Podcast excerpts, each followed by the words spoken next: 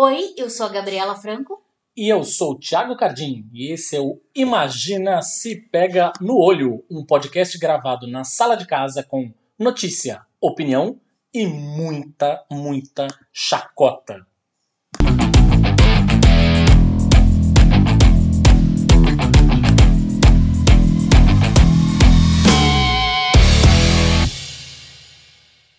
Bom dia, boa tarde, boa noite, bom o que você quiser, se estiver ouvindo de madrugada, se estiver ouvindo é, nessa friaca que se abate sobre este país, estamos aqui trazendo mais uma vez um pouco de calor ao seu coração, ou talvez ao seu fígado, né? No caso, dependendo das notícias que a gente vai falar aqui, talvez o que se inflame vai ser o seu fígado, enfim. Bem-vindo a mais um episódio semanal do Imagina se Pega no Olho.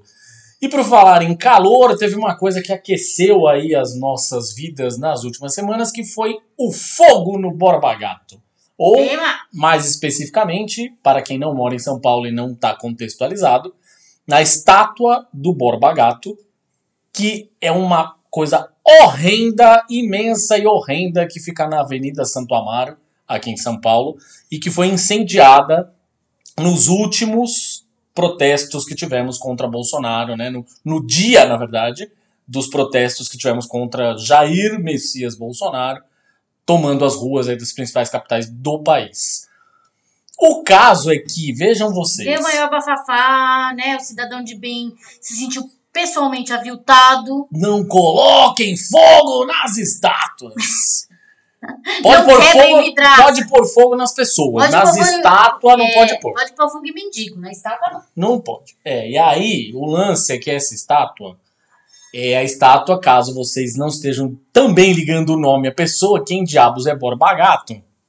Gato? Borba Gato foi um bandeirante que foi ficou bastante conhecido pela sua violência contra é, indígenas, principalmente.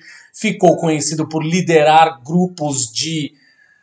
Eles eram os bandeirantes, vamos tentar facilitar aqui, na época da colonização do Brasil, os bandeirantes eram os milicianos da época. Exato. Era isso, não tinha nada de herói, nem, porra nenhuma. Eles, Eles adentraram... mercenários, exatamente, que ganhavam por, é, para invadir terras né, para quem, para os portugueses, gavam para esses bandeirantes, eles iam lá abrir, abriam a mata, a, a, a, picada, e também com a mesma faca da picada matavam um monte de indígena. Né, pois é, isso, porque matava, estuprava, estuprava, enfim, era isso. Então, de herói, esse fila da puta não tinha nada, e, no entanto, tinha o quê? Uma estátua gigantesca, de novo, vou repetir aqui, que fique claro, horrenda dele, na Avenida Santo Amaro, aqui em São Paulo, botaram fogo na estátua. Bom, o líder dos entregadores antifascistas, o Paulo Roberto da Silva Lima, também conhecido como Galo de Luta, alguns de vocês devem segui-lo nas redes sociais, foi preso na última quarta-feira, dia 28, em São Paulo, no 11º Distrito Policial de Santo Amaro, apontado como um dos autores desse incêndio. Né? É, a esposa dele, a Jéssica, também foi detida, o que não faz o menor sentido. Sim, ela já foi liberta ontem. Sim, pois é, mas é, ela ter sido presa junto com ele não faz é. o menor sentido, na verdade. Né? Ou seja, prendem as pessoas, não deixam de prender. É, pecha, prendem as pessoas, não deixam de prender o, o, a esposa do cara, por exemplo, porque ela tem filho, não sei o que, piriri poró. Os, quando a gente tá falando aí dos, da galera, dos engravatados da CPI e tal, não sei o que. Usam essa essa desculpa. essa desculpa, essa atribuição. Não, porque imagina, o fulano não vai ser preso porque ele tem dois filhos em casa. Bom, prenderam o cara, a esposa, só faltaram prender o filho pequeno dele, né? Em nota publicada nas redes sociais, o entregador informa que, além do pedido de prisão, um mandado de busca e apreensão na residência dele foi expedido no mesmo dia. A prisão, na visão da defesa de Galo, é arbitrária e injustificada, na nossa também. A Jéssica, que é a esposa do Paulo Galo, foi à delegacia só para acompanhar o marido durante o depoimento. Olha só, esteja presa, vem acompanhar. E foi surpreendida com pedido de prisão temporária. Segundo a defesa, a jovem sequer esteve no ato do último dia 24. Conforme informou o advogado, a prisão vai contra o que determina o Supremo Tribunal Federal, porque ela é mãe de uma criança de 3 anos e a prisão dela contraria o entendimento do STF, que diz que mães não devem ser presas em situações dessa natureza vilipendiando, adoro esse verbo, o seio familiar é uma arbitrariedade. O Galo justificou a ação com o mesmo argumento. Agora as pessoas decidem se elas querem uma estátua de 13 metros de altura de um genocida e abusador de mulheres. Mas aí, adivinha só o que as pessoas decidiram? Pois é. Pois é, o prefeito de São Paulo, Ricardo Nunes, do MDB, afirmou nesta semana que a estátua do Borgo Gato será o quê? Restaurada, com os custos totalmente pagos por um empresário cuja identidade não foi divulgada, né? Uma técnica do Departamento do Patrimônio Histórico, Histórico, DPH, vinculada à Secretaria Municipal de Cultura, acompanhou a limpeza da obra que segue o quê? Em pé. Nessa semana, uma avaliação sobre o estado do monumento será realizada por um especialista. Ninguém nesse ato foi ferido, nenhuma pessoa foi ferida, não teve nem violência, nenhuma violência, e assim, e a estátua segue em pé. E aí vai ter um empresário, um homem de bem aí, a elite de São Paulo, muito preocupada com o tal monumento, uma obra de arte nunca antes vista, né? Porque, de tão feia que é. E doou, deve ter doado aí alguns, uns, uma boa quantidade de dinheiro, né, para restaurar, mas essa pessoa posto que não doa dinheiro para as pessoas que estão passando frio na rua, por exemplo. Claro que não. Na, da, da série, da mesma série, defensores de bilionários, defensores de vidraças, vem aí os defensores de estátua. E mais, a discussão, a gente pode até trazer essa discussão depois, mas a nossa posição aqui é a seguinte. Essa porra não tinha que ter nada, não tinha que ter nada, nem tá de pé. Ponto um. Ah, tinha que estar no museu. Não. Nem no museu. Também nem não. no museu, essa porra.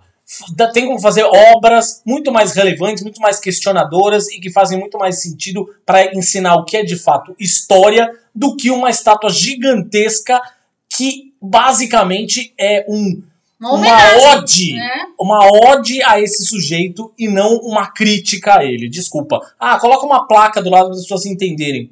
Pau no cu, velho. Vai colocar placa nenhuma. Põe essa porra no chão e acabou. Exatamente. Sabe o que fizeram com o muro de Berlim? Pegaram uma pedra que sobrou do muro de Berlim, puseram no museu e falou: "É- isso é o que restou da, da separação. É. Da- Faça isso. Pega a cabeça desse filho da puta aí, desse, dessa estátua, bota no museu o resto do- da estátua. Põe lá uma mão, a bunda da estátua, sei lá o que seja, o que for. E põe do lado, isso aqui é o que sobrou da estátua do Borba, Gato, que foi um filho da puta, estuprador de mulher, blá, blá, blá, blá, blá, e foi assim que nasceu o nosso Brasil. É isso. É isso. E da série, nós avisamos. É aquele é. one man show pá, pá, pá, que chega Tan, tan, tan, tan, É. batendo bumbo, tocando gaita, sanfona, tudo junto e, e uma, uma, e uma bandeirinha escrito Nós avisamos. Os deputados Bia Kicis, Eduardo Bolsonaro e o ministro de Ciências e Tecnologia Marcos Pontes and o excrementíssimo presidente de- da República Jair Bolsonaro, nazi mesmo, se encontraram com a vice-líder do partido de ultradireita alemã AfD, Alternativa para a Alemanha, Beatrix von Storch, essa semana. Foram todos sorrisos e afagos. Que lindo. Para quem não sabe, Beatrix von Storch é neta de Lutz Graf Schwerin von Krosigk. Isso mesmo. Que serviu como ministro das Finanças de Adolf Hitler. Ele mesmo. Foi o último chefe go- de governo do Terceiro Reich. Segundo cientistas políticos e jornalistas alemães, Beatrix von Storch é uma arquiconservadora dentro do espectro partidário da AfD. Ela é a força radical para as preocupações conservadoras cristãs radicais. Apresenta demandas restaurativas e é considerada a representante de um modelo de família clássico, um anticomunismo militante, um patriotismo nacional que luta por uma visão positiva do Volkisch, um movimento que incita um investimento étnico, que em, em alemão é Volkung, que era popular aonde? Na ditadura nacional socialista, mais conhecida como nazismo. Isso mesmo. O Volkisch evoca uma ideia romântica do nacional relacionada a um grupo étnico específico, que a gente já sabe qual é, né? Que é Pois o é. ariano, que isso resultou numa coisa chamada o quê? Holocausto. E a morte de mais de 100 milhões de judeus, enfim. Durante o período do Terceiro Reich, Adolf Hitler e os nazistas impuseram a definição do Volk, que é alemão, excluía os judeus, os ciganos, as testemunhas de Jeová, homossexual, os negros, elementos estrangeiros que viviam na Alemanha. Sua política, suas políticas levaram esses indesejáveis a serem presos e assassinados em um grande número que ficou conhecido como o Holocausto. Ambas as palavras Volkisch e Volken haviam se tornado tabu até serem resgatadas pelo movimento islamofóbico e pelo partido AfD da Beatrix von Storch, além de outras expressões como Volksrater, traidor do povo, e Lundpress, é, imprensa mentirosa muito utilizada durante o regime do Adolf Hitler. Percebam a similaridade com traidores da pátria, aqueles que não são patriotas, apoiadores do governo, somos nós, por exemplo. Pois é. E extrema imprensa, que é muito usada no bolsonarismo, né, contra os opositores do governo e em ataque a jornalistas e ve veículos de informação. Em 2015, Beatrix von Storch declarou ser favorável ao uso de força letal contra refugiados, incluindo mulheres e crianças. É nosso dever nos defendermos com armas, atiraremos inclusive mulheres e crianças. Olha que boazinha. Não é linda, é um amor. Sobre o encontro, Bia Kicis e Eduardo Bolsonaro não se pronunciaram. O ministro Marcos Pontes, por sua vez, comentou: o irmão dela quer ser astronauta. Foda-se, né? Foda-se. Como se isso fosse justificativa para receber uma nazista. E por fim, o líder máximo da nação lançou a pergunta: por quê? Eu não posso receber? Pode, pode enfiar no cu, filho da puta. Fica aqui a historinha alegórica do se existem 10 pessoas numa mesa, um nazista chega e se senta, nenhuma pessoa se levanta, então o quê? Existem 11 nazistas numa mesa. Pelo jeito, existem muitos nazistas no governo. Pois é. é as entidades judaicas se posicionaram a respeito desse encontro. A Confederação Israelita do Brasil, a CONIB, lamentou a recepção dada à deputada em Brasília e disse trata-se de um partido extremista xenófobo cujos líderes minimizam as atrocidades nazistas e o Holocausto. O Brasil é um país diverso, pluralista, que tem tradição de acolhimento a imigrantes. Outra entidade, o Instituto Brasil-Israel, o IB, afirmou que a AFD tem características xenófobas e supremacistas e que a viagem mostra que a AFD apenas busca de forma desesperada algum tipo de legitimação internacional. Uma nota assinada pelo coordenador executivo do IB, Rafael Krutin, diz: o fato de Beatriz von Storch se ausentar da Alemanha quando se contam as vítimas das enchentes e viajar para um país isolado internacionalmente a essa altura, o Brasil, caso não tenham entendido, mostra a irrelevância do seu partido e a busca desesperada por qualquer legitimação internacional, ao contrário de uma união dos conservadores do mundo. Para defender os valores cristãos e a família, como sugeriu a Bia Kicis, esses encontros estão mais para a união de políticos de extrema direita irrelevantes no cenário global um abraço de náufragos. Já o grupo Judeus pela Democracia se declarou chocado com o encontro do presidente com a líder de um partido que chamou de extrema-direita, xenófobo e nazista. O presidente do Brasil, seu filho e a presidente da CCJ encontrarem uma deputada líder de um partido de extrema-direita, xenófobo e nazista é algo que nos assusta, não apenas como judeus, mas também como brasileiros. Exatamente. Tipo, é, é um fantasma, gente, que vocês não têm noção não tem noção do que está acontecendo. Isso é muito, muito sério. Bom, vou falar para você, calma. Não, não é desliga agora. Não é só isso. Pois é. Mas não é só isso. Virou tipo um polishop da desgraça. Foi por acaso, assim, muito por acaso, que a antropóloga Adriana Dias encontrou provas de que neonazistas brasileiros apoiam Jair Bolsonaro há pelo menos 17 anos. Isso saiu numa matéria exclusiva do The Intercept Brasil. A Adriana estava em casa se preparando para uma palestra e precisou consultar uma parte do vasto material que, que armazena em Campinas, onde vive e trabalha há 20 anos pesquisando a movimentação de grupos neonazistas no Brasil. E aí, a professora da Unicamp pediu para que o marido buscasse um site que ela tinha, cujas páginas ela tinha fisicamente impresso no longínquo ano de 2006. Doutora em antropologia social, ela obviamente imprime milhares de páginas de sites neonazistas em língua portuguesa, porque, óbvio, ela é uma das pessoas que vai atrás para derrubar esses sites. Então Exatamente. ela imprime, ela imprime isso estudar, pra, e para ter as provas, é, e para ter provas, né, para ter registros. Basicamente a gente pode dizer que a Adriana Dias é uma caçadora digital de nazistas.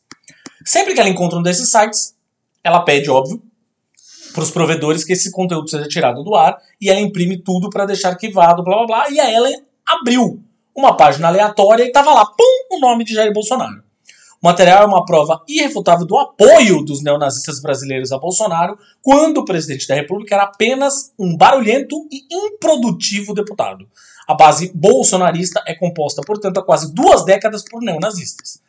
Três sites diferentes de neonazistas trazem, inclusive, um banner com a foto do Bolsonaro, com um link que leva diretamente para o site que ele tinha na época, e uma carta na qual o parlamentar afirmava: ao término de mais um ano de trabalho, dirijo-me aos prezados internautas com o propósito de, de desejar-lhes felicidades, por ocasião das datas festivas que se aproximam, votos ostensivos aos familiares. Mas o melhor vinha depois. Todo o retorno que tenho dos comunicados se transforma em estímulo ao meu trabalho. Vocês são a razão da existência do meu mandato. Ou seja, falando isso pra nazista, tá? Pois Os é. nazistas são a razão da existência do mandato desse cara. Ou seja, ah, gente, pelo amor de Deus.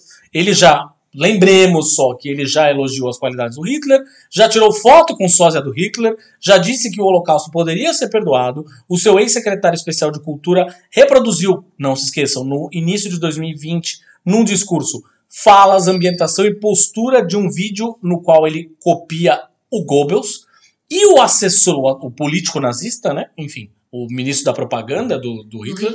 E o assessor especial dele, o Felipe Martins, é réu atualmente por fazer um gesto white power numa sessão do Senado. Agora nós tornamos público o fato de que neonazistas brasileiros apoiam o seu Jair desde pelo menos 2004. Que não se trate isso como especulação, coincidência ou provocação. A base do bolsonarismo é nazista. E sabemos onde pode haver provas que confirmem a ligação do presidente com a ideologia de Hitler. Basta que a Câmara dos Deputados abra os seus arquivos senão a população brasileira, há alguma autoridade interessada em rastrear o neonazismo por aqui. Não verás país nenhum. Um incêndio que atingiu um galpão da Cinemateca Brasileira na Vila Leopoldina, Zona Oeste, nessa quinta-feira, reacendeu a discussão sobre a crise que a instituição enfrenta há anos. Não só a instituição da Cinemateca, tá? a cultura em geral. instituição né? Instituição Cultura, exatamente. É, no ano passado, um temporal alagou o mesmo local e parte do acervo foi comprometido. Em 2016, um outro galpão da instituição, na Vila Mariana, foi atingido com um incêndio que destruiu cerca de 500 obras, gente. 500 obras. Além disso, funcionários da instituição foram demitidos em 2020 pela associação que mantinha a Cinemateca após o governo federal assumir a gestão do órgão e não repassar 14 milhões em verbas para a organização. Vamos lembrar só um pouquinho os fatos que culminaram nesse incêndio. Em julho de 2020, o Ministério Público Federal em São Paulo entrou com uma ação na Justiça contra a União por abandono da Cinemateca. A troca de gestão. Entre julho e agosto de 2020, funcionários da Cinemateca foram, ficaram sem salário e posteriormente foram demitidos. Em agosto de 2020, a Secretaria Especial de Cultura exige a entrega das chaves dos imóveis da Cinemateca para a antiga gestora, a Associação de Comunicação Educativa Roquete Pinto. Em janeiro de 21, a Sociedade Amigos da Cinemateca assume a gestão da Cinemateca a partir de 15 de janeiro, até que uma nova organização assuma a administração. Em maio deste ano, a Procuradoria suspendeu o processo por abandono da Cinemateca após o governo federal se comprometer a mostrar ação, uma ação em 45 dias, que foi que venceu, obviamente, não fez porra nenhuma. É, é, aler, e alerta sobre risco de incêndio. Em, em audiência dia 20 de julho último, a Justiça deu mais 60 dias para que a União desse continuidade nas ações de preservação. Ou seja, ele já levou 45 anos, não fez porra nenhuma, sentou em cima. Aí a, a, a Justiça deu mais 60 dias para a União dar continuidade. E nessa audiência, o MPF alertou o governo para o risco de incêndio. As informações preliminares indicam que o acervo guardado nesse galpão específico continha originais de cinejornais, o antecessor do jornalismo dos anos 10, 20, 30, 40 e 50. Pois é. Ou seja, estava avisado, estava lá. O governo fez o quê? Fez o quê? Motociata, óbvio. Né? Que cultura o caralho, foda-se, queima tudo essa merda aí. Bom, Mas essa galera. Mas então, aí eu não vi, não vi nenhum cidadão de bem lamentando isso daí, É, como foi não. o Borba Gato. lamentamos que pelo. Borba Gato, mas a Cinemateca pra pegar fogo. tá É, não, é cultura, quem precisa disso? Quem precisa de cinema? Pois é. Bom, gente, a gente vai fazer um breve resumo aqui agora do que, aconte- que anda acontecendo aí nas Olimpíadas. Lembrando sempre que não era nem pra estar acontecendo a Olimpíada, tá?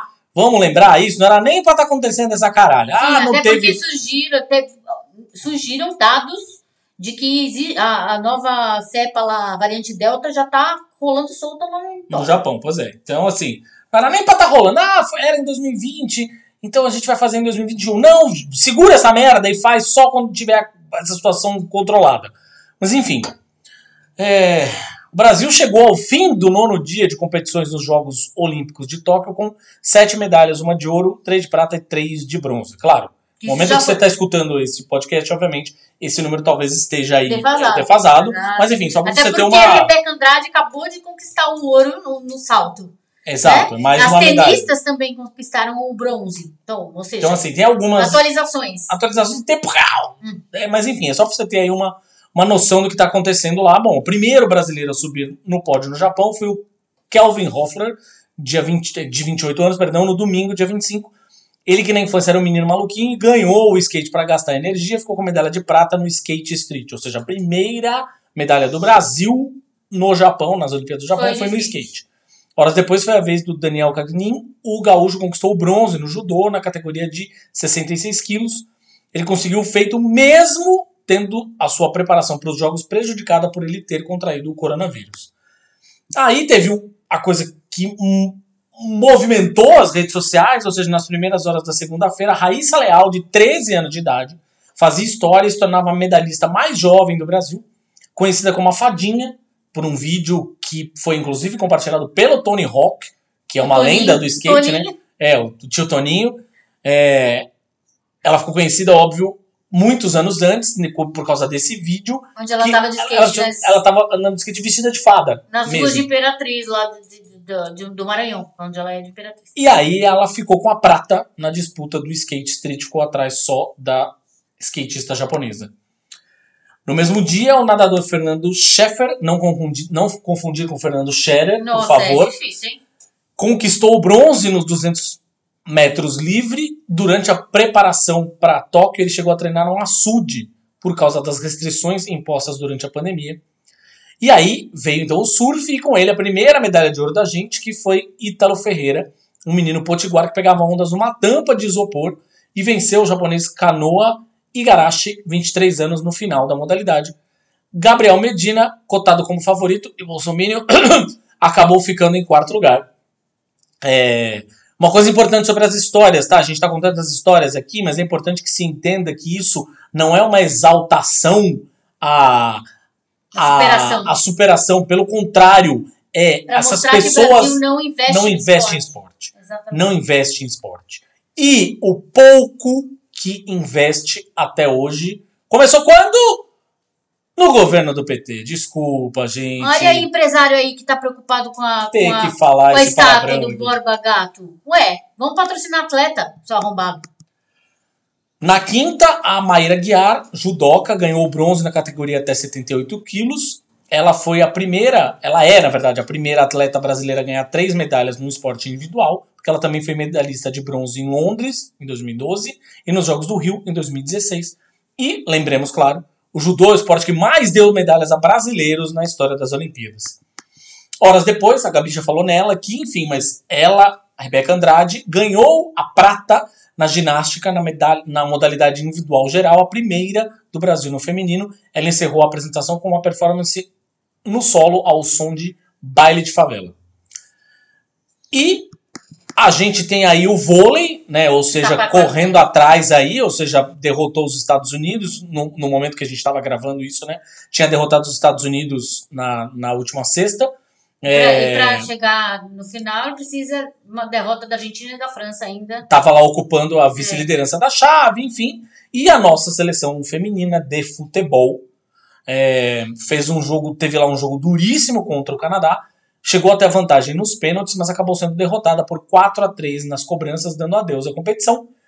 Com um recado claríssimo da Marta no final, dizendo justamente aquilo que a gente falou aqui no começo desse pequeno bloco, que não houve qualquer investimento e mesmo assim nós conseguimos chegar onde chegamos. Então, fica claro aí, de novo, para o querido empresário que está querendo investir naquela excrescência daquela daquela estátua do Borba Gato, talvez fosse bom ele gastar o dinheiro sim para investir em esportes. É isso, minha gente. Vamos agora, sem spoilers, hein, ao nosso assunto da semana. Ai! Imagina se pega no olho! Muito bem, gravação iniciada aqui. Eu me perdi um pouquinho, que tem o botão do Skype foi parar em outro lugar aqui, o botão da gravação. Acho que eu me perdi um pouco. Mas enfim. Idosos confusos com a tecnologia. Idosos confusos com a tecnologia, é isso mesmo. Mas enfim, tá aqui, começamos a gravação. Bom, nosso programa dessa semana, a gente vai falar sobre uma ameaça muito temida por todo mundo que gosta de cultura pop hoje, atualmente, talvez seja uma das maiores ameaças para quem curte cultura pop, que é Principalmente assim, se você é daquele cara que curte os. É, aquele cara, aquela mina, enfim, que curte é, as grandes franquias pop, né? Marvel, Star Wars, não sei o quê. Marvel, Marvel tem muito disso, inclusive, aliás. E a Marvel, eu acho Agora que até. séries, né? Então, pois é, eu acho que a Marvel até incentiva um pouco essa cultura desse pavor e tal, mas a gente já, já fala sobre isso. Mas, enfim. É, se você é da pessoa, das pessoas que acompanha as, as séries da Marvel, por exemplo, agora no Disney Plus, né? Toda era sexta-feira, o dia da discussão era sexta-feira, virou quarta-feira agora. Você não consegue entrar nas redes sociais, você foge do Twitter, você foge do Instagram, não sei o que, para evitar os populares estragões ou os spoilers. Para falar aqui sobre spoilers, portanto, estamos aqui com uma pessoa muito querida. Estamos fazendo uma troca de favores agora. Eu participei do podcast dele na última semana. Ele está aqui participando do nosso agora. É, menino Eduardo Henrique Magalhães Pereira. Esse nome grande pra caralho, hein? Tu prefere que use só Eduardo Pereira, o popular Perazeda? Pode ser só o Eduardo Pereira mesmo, meu Deus do céu. Aqui tá esse nome está registrado aí. Né? É um príncipe, nome de príncipe. É nome é, da realeza. Se perguntar pra minha mãe, ela vai dizer que deve ter sido mais ou menos esse raciocínio mesmo, mas assim, putz, lamentável, né? Aquela coisa de mãe, mãe canceriana ainda, então é, tem um negócio de romantizar. o nome da família toda, até do tio. É, não, tem que ter. É, e, e, e, tinha isso também, depois quando eu entrei na carreira de jornalista mesmo, aí você tem que escolher um nome, você fica meio naquela de chatear alguém, né? Mas eu uso Eduardo Pereira mesmo, porque. É, a gente sempre usa o último nome, mas eu falo, eu falo, Edu, mas eu tenho, eu sou a mesma coisa. Meu nome é enorme. Meu nome não é Gabriela Franco, meu nome é... tem quatro nomes. Eu uso só o último. É o jeito, né? Tem que. O meu você tá... Edu, mas se, se te conforta, eu só tenho três. E em um determinado momento, eu. A primeira vez que eu fui ter. Enfim, eu sempre assinei como Thiago Cardim, né? Mas quando eu fui ter a primeira vez um trabalho mais institucionalzão, assim, com um cartão de visita, aquela história toda, era padrão da tal da empresa, que era sempre o nome e o último sobrenome. Então ficou, na verdade, Tiago Silvestre. Mas quando eu cheguei com aquele cartão de visita em casa, minha mãe chiou um bocado, assim. Por que você não usa mais o cardinho e não sei o quê? Foi uma chiadeira só. São só três nomes, veja você. Olha só. É, então, minha mãe, minha mãe, graças a Deus, ela nunca, nunca chiou, assim. Também porque ela entende que uma parte dos meus problemas psicológicos vem de querer a aprovação do pai e eu, logicamente, optar por usar o nome dele para tentar isso, né? Mas assim. É. mas é. Mas no final, no final das contas, foi escolhido não por mim, mas porque desde o colégio, assim, sempre colocavam um o último, então você acaba usando, né? Sim, sem dúvida. Cara, vamos falar aqui sobre os spoilers, então. Eu queria primeiro que a gente é, definisse aqui entre nós, doravante, né? A continuidade desta conversa, queria que a gente definisse entre nós o que é spoiler. O que, que é, o que você definiria como spoiler, Eduardo? Eduardo, depois eu deixo você fazer todo o seu jabá, fique tranquilo, viu? Não, sem problema. Olha, querido Tiago Cardim, querida Gabriela Franco, é, eu acho que a raiz do problema em torno da cultura do spoiler e da parte que mais me incomoda né, nesse, esse pânico que existe em torno do, dos estragadeiros é, reza justamente no fato de que não há um consenso sobre o que é um spoiler. Hum, muito é, bom. Eu, eu, acho que esse é o maior problema, você ter diferentes concepções. Porque, por exemplo, para gente, nós três aqui da bancada, que trabalhamos com entretenimento, a gente costuma colocar o sarrafo do spoiler dentro do que é divulgado oficialmente pela campanha de marketing de um filme, né? Assim, via de regra, é, fica, é, é, mais lógico você pensar nisso. Então, por exemplo, se o, o filme do Exterminador do Futuro Gênesis coloca que o John Connor na versão do filme vai ser um exterminador no trailer, que foi o que aconteceu uns anos atrás, foi ridículo. Sim. A campanha de marketing oficial está entregando o spoiler. Então, se eu comentar isso, eu não estou repercutindo o spoiler. O, essa já é uma informação oficial.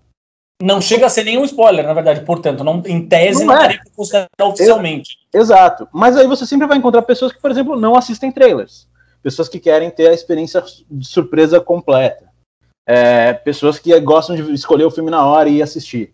E para essas pessoas, por exemplo, o que é um spoiler vai ser diferente, vai ser uma outra questão. E aí eu acho que é muito difícil a gente conseguir definir o que é um spoiler.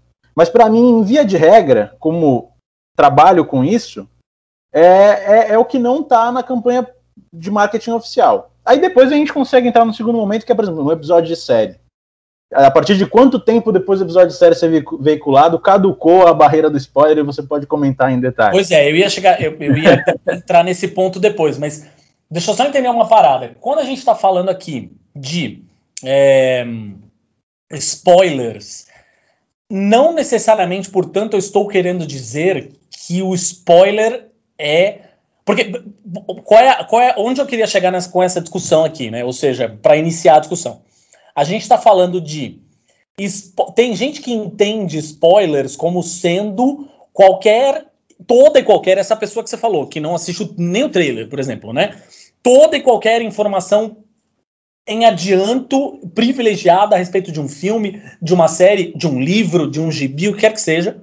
É, porque ela não quer saber nada, zero. Zero informações a respeito do negócio. Qualquer informação já é considerada spoiler. E tem gente que acho que talvez seja o, a compreensão mais vigente do que é spoiler, que tem gente que considera que spoiler é uma informação que, em teoria, estragaria a tua experiência. Ou seja, sei lá, contar o. Vou pelo mais óbvio aqui. Contar o final do filme, por exemplo. Seria um spoiler ou contaram uma virada na trama. Exato. Uma grande virada no meio da trama. Eu achei, por exemplo, teve tem um filme que a gente assistiu essa semana, inclusive, que aquele Céu Vermelho Sangue. Isso, é, isso tipo, mesmo. É, que, se, que é praticamente um Serpentes a Bordo, só que tunado. e eu achei que no trailer eles entregaram o filme. Assim, eles entregaram que, que o filme o, que, o, a, o, o, pulo do gato no filme, assim, tipo, o, que tornava o filme interessante. Eu falei, ué. A grande, talvez o que, é, o que fosse a ser a grande virada. descoberta. É, e o filme nem ruim é, na real. Não, não é. Nem ruim é. Mas concordo que se você, de repente, tivesse tido talvez aquela surpresa no meio do filme, opa, te chamasse mais atenção. Fato, isso é fato. Mas, diga lá, diga lá. É, eu, eu, eu eu acho que a gente tem que, para a base da discussão, realmente tem que ir com essa ideia de que o spoiler é aquilo que vai estragar a experiência, né? E aí a gente vai entrar nisso que é caso a caso, né? Tem filmes que são mais dependentes da na forma como eles vão afetar o público ou impactar o público, são mais dependentes da surpresa, né? E esses filmes vão ter mais incidência, é, mais risco de, de, de, de, de, de serem sofrerem com spoilers, né? Tem filmes que via de regra, você meio que já sabe para onde se direcionam e a experiência vale mais do que a surpresa, né? E aí é mais difícil você assim, conseguir. Faço até a provocação. Inclusive, tem cineastas que dependem do spoiler para fazer do, de uma virada, não sei o que, para fazer do que seria considerado um spoiler, né? Tem, pra, com certeza. Pra poder fazer um filme. Tem. Eu, eu, achei legal o exemplo do, do Céu Vermelho Sangue, eu também assisti, eu gostei bastante. E eu não tinha visto, eu tinha visto um trailer só que saiu no evento da Netflix, sem prestar muita atenção. E eu não tinha sacado qual que ia ser o pulo do gato. Mas ao mesmo tempo ele é um filme que, se você assiste filme de vampiro, normalmente vai ser a maior parte das pessoas que vão se interessar em assistir. É, a, a, grande virada não tá tão oculta assim no filme, né? Você saca. Eu nem sou tão descolado em filmes de vampiro, mas você saca o que, que vai rolar ali depois de duas cenas, assim. Sim, saca exato, vai ser a virada. Exato, exato. E eu acho que ele é divertido mais por como ele conduz o desdobramento da virada. E até também a parte mais fraca do filme é como ele é isso também, porque ele a partir do momento que você saca qual é a virada, você passa a imaginar vários cenários e o filme, não sei pelo orçamento reduzido ou enfim, pela proposta mesmo, ele nunca vai atender a expectativa que você acaba criando na sua cabeça quando você saca que a virada tá vindo, né? Você acha que uhum, vai ser sim. outra coisa. E acho que acaba sendo também o que faz com que ele não seja tão bom assim. Mas ele é um tipo de caso em que é, é, é, é, de fato é mais legal se você assistir pegando a surpresa de primeira, mas também se você tivesse tido o, o, o spoiler, é, não é como se fosse mudar a sua experiência do filme, porque é uma coisa que você saca nos primeiros 10, 20 minutos, você ainda tem que gostar do resto, independente disso. Eu acho que é mais complicado, por exemplo, se você faz um filme do Shyamalan. Eu ia te perguntar isso. Que, que, que você, você, óbvio, a gente estava falando, estamos falando aqui entre três pessoas que trabalham com isso, né? Com, com cobertura de cultura pop, cobertura do mercado de entretenimento. Mas o que você, fã, Eduardo, fã, o que, que você consideraria que seria um spoiler que te estragaria a experiência? Eu acho que o spoiler, ele é mais do que. Porque hoje em dia a gente, as pessoas tratam como spoiler, por exemplo, um, um dia desse eu tava no Twitter, tinha rolado um episódio de Loki. No dia seguinte, é, eu comentei que tinha sido uma oportunidade perdida o, o Owen Wilson não falar uau quando ele encontrava variantes do, do Hum, Loki. sim. Comentei isso. E alguém veio e falou assim: caramba, você tá metralhando spoiler. Tinha sido o único comentário que eu tinha feito. E aí, eu- na hora eu fiquei meio, é, porra, spoiler, assim, Pra mim não é um spoiler, porque a trama se encaminha pra isso acontecer. Você sabe que inevitavelmente um agente do, do- da, da autoridade de variância temporal vai se encontrar com, com variantes e que seria uma boa oportunidade do Owen Wilson falar uau. Ao mesmo tempo, tudo Aquele bem, UAU que é o. Pra que é quem uma não. marca registrada. Exatamente, Ah, pra é, quem não, não Uau. sacou a referência do Edu, assim, é a marca registrada dele em vários filmes. A marca registrada não é do personagem, é do Owen Wilson, na verdade. Né? Exato. E outra coisa também que o pessoal tava reclamando muito de spoilers de Loki era que, por exemplo, às vezes a gente colocava o Croc, né? Tipo, que é a variante do Loki. E aí a galera fala, ah, você tá dando spoiler. Eu falei assim, e eu não escrevi nada sobre. Tipo, eu pus um, um- Uma foto. uma foto de um crocodilo com um negocinho do Loki. Meu, pra mim isso não é um spoiler, porque não tem contexto. Não tem. Quem, Exatamente. exato, quem não tá vendo a série não sabe o que, que quer dizer aquilo. Ne- E Exatamente. mesmo quem tá vendo a série e não chegou nessa parte ainda, não vai entender aquilo.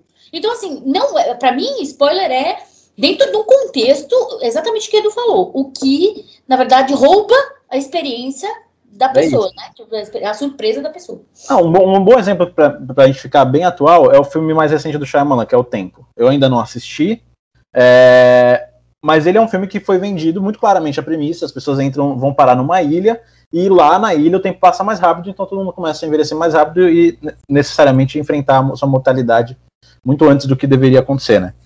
É, por exemplo, se, esse- se por acaso chega a mim a informação de que personagem A, B ou C morre em algum dado momento dessa trama, isso pra mim não vai ser um spoiler, na minha métrica do spoiler. O que pra mim vai ser um spoiler vai ser alguém explicar o porquê isso está acontecendo, ou o que, que o Shyamalan tá tentando comunicar é, com essa trama antes de eu assistir o filme.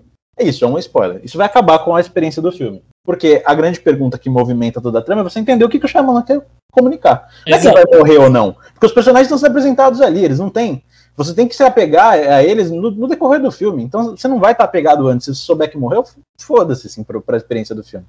É, a realidade é, tipo, o que, que vai te, te conseguir encompassar. É o que, que vai encompassar a trama e a história e o, e a- e o propósito do cineasta. Se isso for estragado, se for antecipado, aí de fato eu acho que é um spoiler. Você se lembra de algum é, momento numa experiência tua, de novo, como fã aí, tá? É, como fã de cinema, fã de séries, enfim, algum momento que você se sentiu de fato. é, você recebeu um spoiler na cara e falou, putz, e de fato quando você foi assistir estragou mesmo a, a experiência? Eu acho que os, eu acho que spoiler só estraga a experiência de filme ruim. Eu acho que é, eu acho que essa é a grande verdade, porque um bom filme, cara, ele, ele vai te se você assiste muito filme, você já sabe mais ou menos os caminhos que, a- que o storytelling geral toma. Então, assim, as surpresas, conforme você, quanto mais você assiste filme, mais raras elas são. E elas vão se tornando mais artifícios do que necessariamente o que é essencial para uma boa história. A boa história tem que ser bem contada. Então eu acho que assim, por exemplo, um caso em que estragou um pouco foi mais recentemente em Viúva Negra, que eu fiquei sabendo por causa do trabalho é, da reviravolta em relação ao, ao vilão. Só que assim, eu não achei Viúva Negra um grande filme. E então talvez seria, teria sido mais divertido se eu tivesse tido uma emoção a mais que seria a surpresa. Porque em termos gerais, Viúva Negra pra mim foi um filme sem emoção. Por ele ter acontecido depois da morte da personagem em título, por ele ter, ao invés de tipo dado realmente o protagonismo para um personagem que era escanteada, ter feito um, um- filme de equipe com ela, então pra mim não funcionou. Então assim, por conta disso ele não teve uma grande emoção. Então nesse caso eu precisava do artifício de uma surpresa pra sentir alguma coisa e sair achando que eu fiquei mais satisfeito, entendeu? Porque eu também acho que o, a cultura do spoiler ela é também alimentada por esse negócio do mystery box, de você ter filmes que, que dependem muito da surpresa, e isso a Gabi vai ter mais propriedade para falar. Isso mexe muito com um- uma questão psicológica do ser humano, que é a gente gosta do que é de fácil acesso, psicologicamente falando. O cérebro gosta de estímulo de fácil, de fácil acesso. Ele, ele, ele gosta de, de facilitar é, coisas repetitivas, ele acaba. O, o, próprio preconceito ele é uma forma de você não ter que chegar ao fundo de uma questão. Então você simplifica e você acaba incidindo em preconceito. É, então, o cérebro gosta, de, na verdade, do que, do, que, do que a gente encontra identificação, né? É isso. Quando a gente se identifica com aquilo, aquilo toca a gente e a gente sente uma emoção. É isso. Um e, e sentir surpresa é um negócio muito primal, né? É uma coisa muito. Então tem muito filme que as pessoas às vezes surpreendem as pessoas e não é bom filme. Mas se tem uma grande surpresa, as pessoas gostam muito. Isso dá audiência, dá repercussão. Mas não é necessariamente um bom filme. E vira uma coisa com uma camada, com uma pecha de isso foi genial, né? É, foi uma saída que ninguém genial. esperava. É. É. Exato. E, e, e no- são os próprios filmes do Shyamalan, por exemplo, né? Tipo, nem todo filme dele eu acho genial, na boa, não acho. Mas é, ele lida bastante com esse elemento surpresa. Ele gosta de surpresa. E é engraçado e curioso você falar isso, porque, por exemplo, A Dama no Lago, que é um filme que eu acho tão bonitinho, dele, na verdade, é um filme que não. É um dos poucos, surpresa. na verdade, que não gira em torno Da dessa surpresa, coisa da grande surpresa É final. revelado logo, né? Tipo, uma coisa que é revelada. não, não gira, e em compensação, A Vila, por exemplo, que é um filme que eu vejo um monte de gente falando super bem, é um filme que, pra mim, ele girava muito em torno do segredo e eu matei o segredo com 20 minutos de filme. A Valentina, tá, tipo, coisa lá do. I See the People? Como? O sexto sentido. Você sentido? Ela matou o, o. Sei lá, meia hora de. Sei lá, metade do filme ela Pois matou. é, é isso. O- a Vila, por exemplo, foi um filme que chegou no final, eu falei, é exatamente o exemplo disso que o Edu tá falando. Chegou no- em 20 minutos de filme, eu já tinha sacado. Quando chegou no final, era exatamente o que eu tinha pensado, que eu tinha sacado lá no começo. E o que deveria ser a grande coisa do filme, que deveria ser o impacto, não me pegou, e eu não achei o filme grande coisa. Logo, não me pegou nada, na verdade. Acabou o filme e falei, ah, legal. É, a, a- a Vila é um grande exemplo disso, de um filme que não é tão bom que com o spoiler acaba, né? Com o spoiler ele fica totalmente Sim, ele irrelevante. Perde, nossa, ele perde totalmente o punch dele.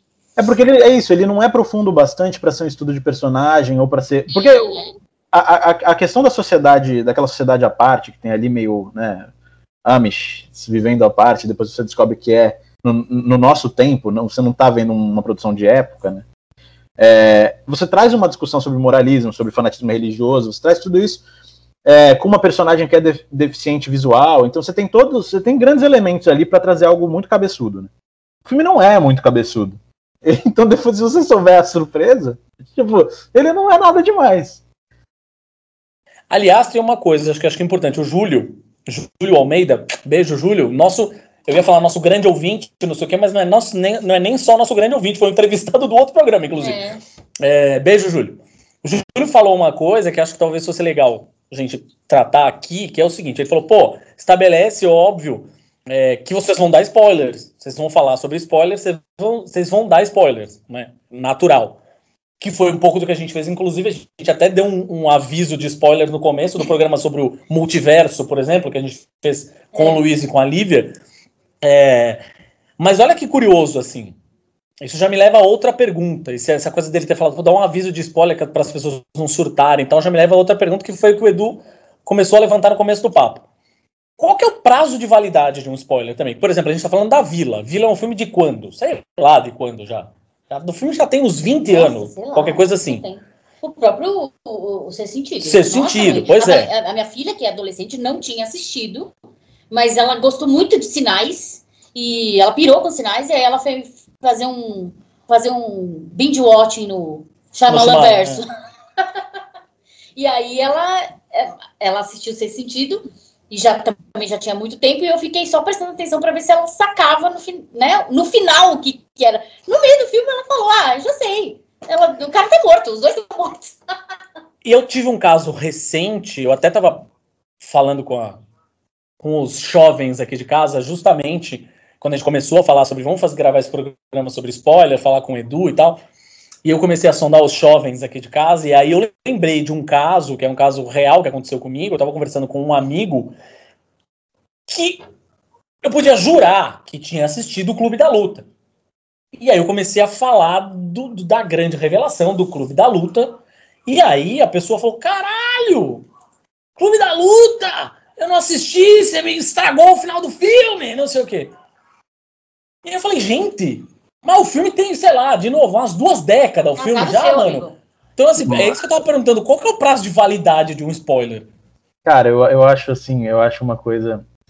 E isso cruza direitinho com uma coisa que é a coisa que mais me irrita na, na questão da, da cultura do spoiler, que é a falta de noção das pessoas é, nessa reação de. Depois que você leva um spoiler, como que você reage? Porque para algumas Hum. pessoas, a partir do momento que você levou um spoiler, você tem direito a, a renegar a civilidade. E, e- e- e, tipo, abordar a outra pessoa como se ela tivesse dado uma bica no joelho da sua avó. Então, assim, eu- isso eu realmente não consigo entender. Porque começa que o conceito de spoiler não é, é, o mesmo para todo mundo. Isso é muito claro, sabe? Então, tipo, se não é o mesmo para todo mundo, você não pode partir do pressuposto que a pessoa fez da má intenção. E se a pessoa não fez na má intenção, nada justifica você chegar gritando revoltado, especialmente se tratando de um filme dos anos 90, sabe? Então, tipo, cara, você tem que ter responsabilidade também pelo que você optou por não saber. Exato. Optou por não saber, você também está ciente que a informação pode te atingir, especialmente num mundo em que você acompanha, sei lá, você acessa o Twitter, você conversa com as pessoas, você tem um Facebook, você tem um WhatsApp. A a informação pode chegar em você em algum dado momento. Se você optou por, por 20 anos não assistir o Clube da Luta, então é porque também não te interessou tanto. Não, ele também não te interessou tanto. Então, qual o problema de você saber um negócio? Porque depois de 20 anos, se você ainda não sentou para assistir, a não ser que alguém te faça ver, você não vai. Então, eu não sei. E às vezes, eu confesso, nesses casos que caducou para mim já, porque não, não vou dizer que tem um tempo específico.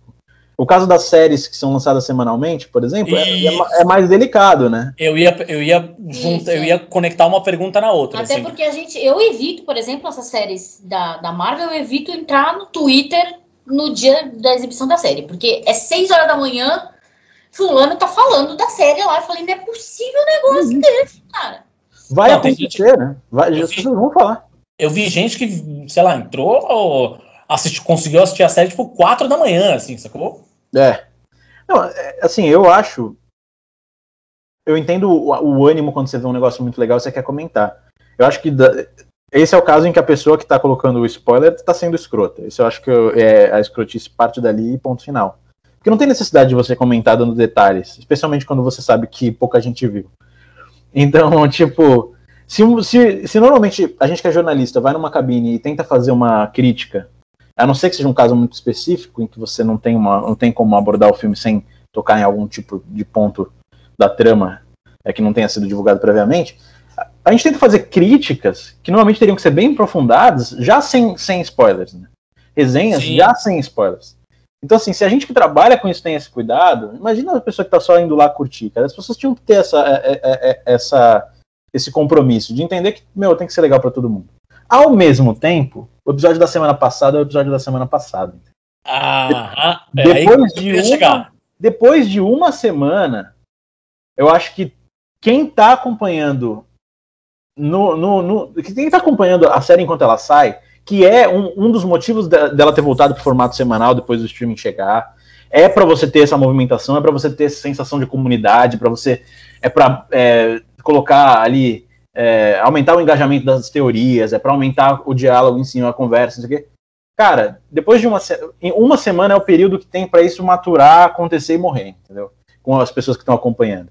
Então não dá para você reclamar de ver a imagem do episódio da semana passada. Se você é uma das pessoas que está acompanhando é, no, no semanal e está entrando nesses fóruns, seja num Twitter ou seja num Reddit, seja o quê, não dá para você chegar e, e brigar com a pessoa que publicou alguma informação depois de uma semana.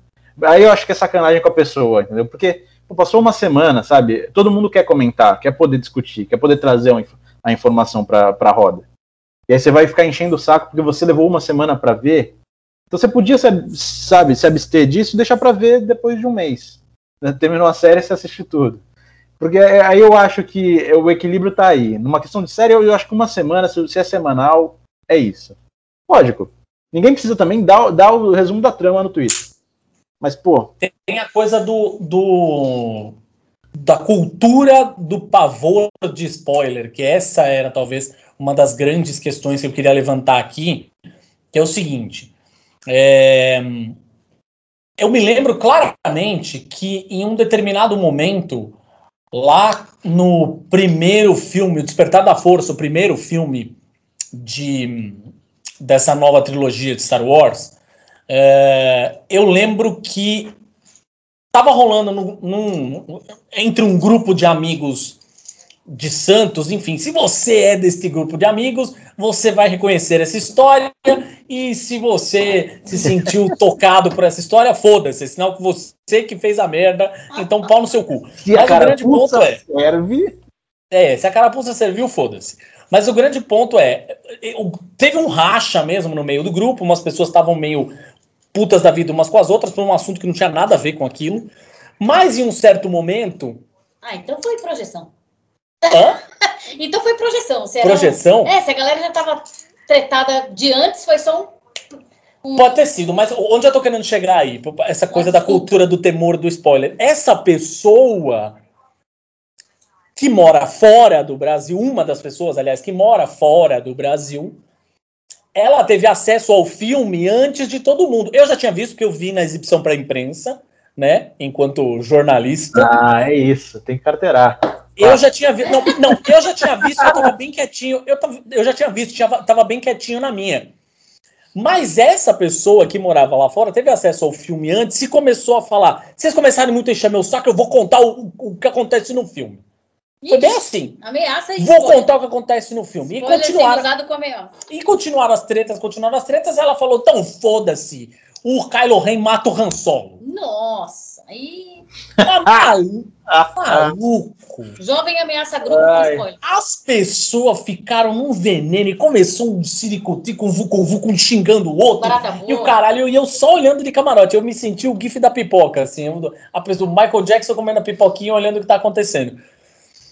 Mas qual foi o ponto? O que, o que me deixou, o que eu achei curioso disso depois foi ela utilizou o spoiler como ameaça. Basicamente, eu achei muito louco isso, na verdade. O que, né? Ou seja, o negócio chegou num nível, essa cultura do pavor do spoiler chegou num nível que ela tava quase ameaçando a mãe das pessoas, assim, falando: eu vou pegar a tua mãe, sei onde ela mora, vou pegar a tua mãe quando ela for na padaria e vou quebrar as duas pernas dela. Foi quase isso. A ameaça dela não, não foi essa, mas foi: vou contar o que acontece no novo Star Wars. Vou alugar um carro de som, vou sair na rua falando. Cai mata. É, é o spoiler bélico, né? Eu já vi, já vi acontecendo. Já, rola pra, rola, rola por chantagem também, né? Assim, ó, se não, se não rolar tal coisa. Lógico, às vezes normalmente é na zoeira tal, mas assim, mas virou uma coisa mesmo. Assim. Eu acho é, que. Isso... O que eu queria, eu queria levantar era justamente isso. Eu queria levantar o que, que aconteceu que nós chegamos nessa, nesse momento de, de consumo de cultura pop, assim. É, e, e, eu tô falando de consumo de cultura pop, na verdade, porque é um fenômeno muito de cultura pop, né? Assim, você vê, por exemplo, uma coisa que vai mais para o mainstream, assim, ou seja, né, sei lá, é, o, o, que se convencionou, por exemplo, chamar de cinema de arte, por exemplo, as pessoas estão meio cagando para isso, saca? Tipo, foda-se, se o filme é bom, eu vou lá e vou assistir, caguei. Pode ter contado para mim o final, pode ter reproduzido fala a fala o filme, eu quero assistir.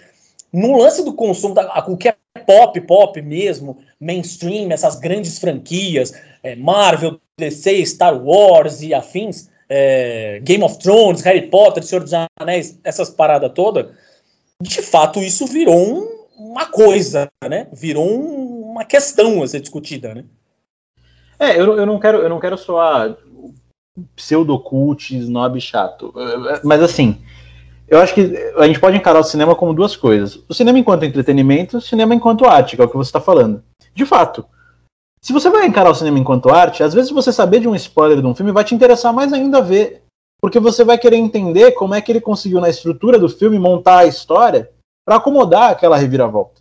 Sim. E aí você fala assim, porra, fiquei sabendo, caraca, nunca tinha vi... não sabia que esse filme tinha essa reviravolta. Puta, muito louco, vou lá atrás. Então, às vezes o cara ouve isso dessa perspectiva e vai querer ver o Clube da Luta depois de 20 anos. Não vai ficar bravo. Mas o, o grande público vai para o cinema para o escapismo, para o entretenimento. E hoje a gente está vivendo no cinema é, de massa o, a, o esticão das histórias, né? Cada vez mais as histórias têm que ser esticadas. Tipo, hoje, se você for começar, eu, tô tentando apresentar o MCU pro, pro Rafael, que divide apartamento comigo, meu amigo. E são 20, 23 filmes, né? E contando, e as séries, e, e assim, cara, é muito difícil. Porque é isso. Você assim. tá falando isso é do caralho, mano.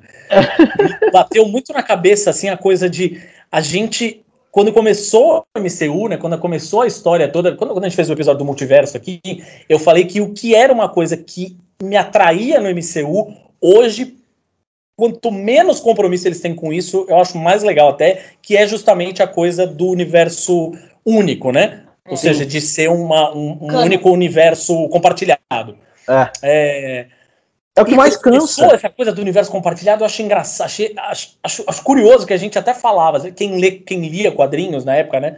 Falava, porra, as pessoas vão poder ter acesso à história do Homem de Ferro, do, sei lá, do Capitão América, e vão entender isso sem necessariamente precisar ler 452 gibis. Hoje, É, você exatamente. precisa ter visto 22 filmes pra ver o bagulho, basicamente, pra entender. Exatamente. Não, e assim, sabe o que é o lance? Esse meu amigo, a gente começou a fazer uma maratona de Homem-Aranha. Porque qual que é? Ele gosta do Batman, ele não curte quadrinhos, ele não curte, ele não tá ligado em nada.